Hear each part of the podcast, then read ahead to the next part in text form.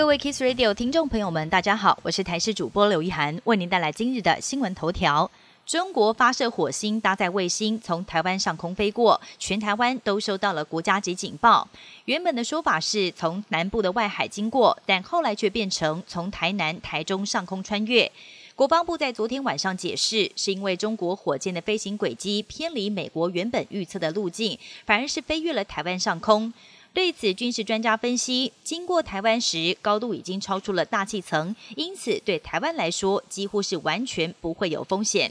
至于下一次如果收到警报通知，国防部也应该要提醒民众该如何做好避难措施。天气方面，强烈大陆冷气团报道，在今天下半天开始，全台湾气温会下滑，也预估这一波的冷空气最冷时间点落在礼拜四、礼拜五的清晨。台南以北、宜兰跟花莲局部地区低温更会下探十度，甚至更低。但是到了礼拜六投票日会回温，礼拜六的天气稳定，只有迎风面东部偶尔会降下零星的雨势。医师也提醒，这几天忽冷忽热，心血管疾病跟气管敏感的族群就要特别当心了，应该要适时的添加衣物。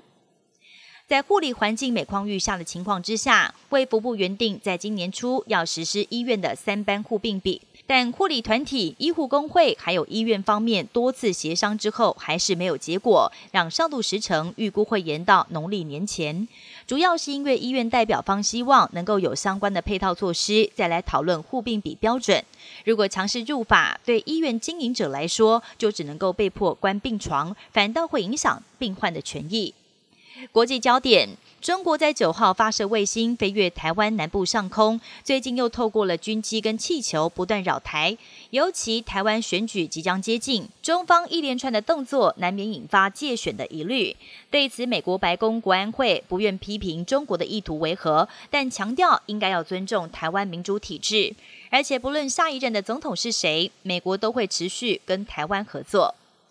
法国总统马克宏在九号任命了三十四岁的教育部长艾塔尔接任总理，让他成为法国史上最年轻，也是第一位公开表达性别倾向的总理。艾塔尔在疫情期间担任政府发言人，成为法国家喻户晓的人物，甚至被媒体称为是政治神童。后来接任教育部长，推行学校穆斯林罩袍禁令，让他获得了保守派选民的青睐。全美最大二零二四国际消费电子展 CES 在赌城拉斯维加斯登场。今年参展的四千多间企业当中，有家电大厂，也有汽车龙头，而且还看到了不少异业结盟，发表各式各样的新品。从机器人、穿戴装置、家电，样样脱离不了 AI，还掀起了一场智慧电视大战。以上新闻由台视新闻编辑播报，感谢您的收听。更多新闻内容，请锁定台视各界新闻以及台视新闻 YouTube 频道。